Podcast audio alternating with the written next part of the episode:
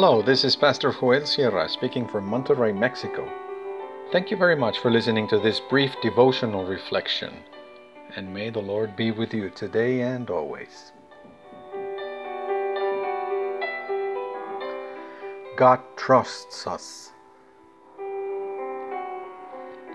1 Thessalonians chapter 2 verses 4 and 5 in the New International Version. On the contrary, we speak as those approved by God to be entrusted with the gospel. We're not trying to please people but God, who tests our hearts. You know, we never used flattery, nor did we put on a mask to cover up greed. God is our witness.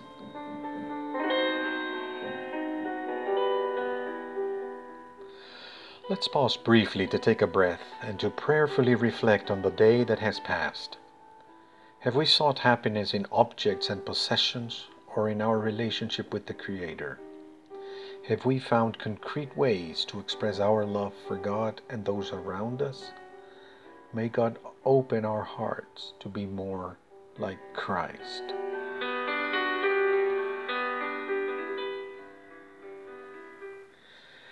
Every serious and positive relationship is established on a firm foundation of trust.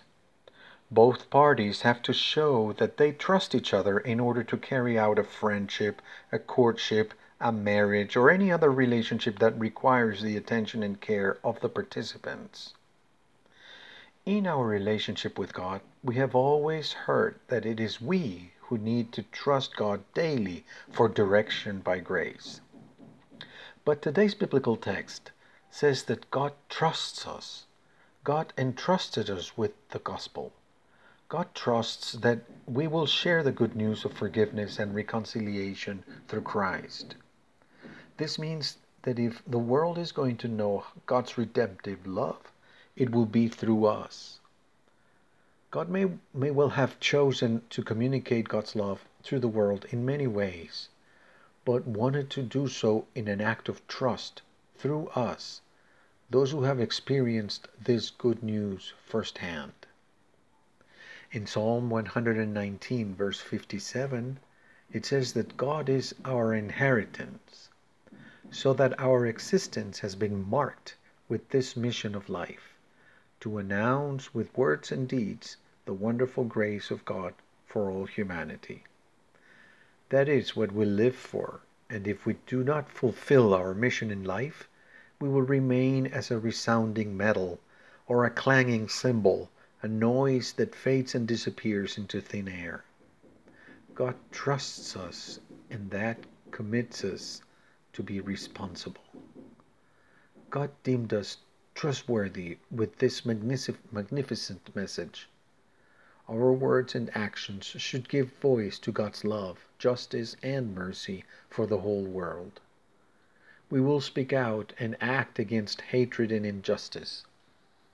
Our message will not always be very well accepted by all because our world values power, competition, and taking first place.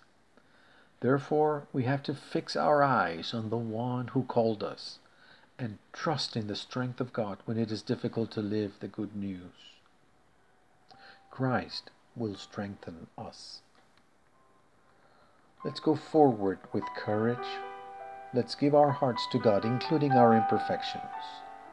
Let us receive God's love to respond in love to God and to the world that God loves so much.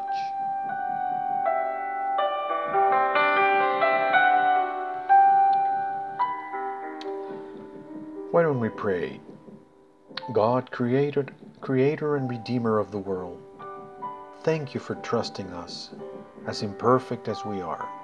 With your help, make our words and actions reflect your love for this world. Amen.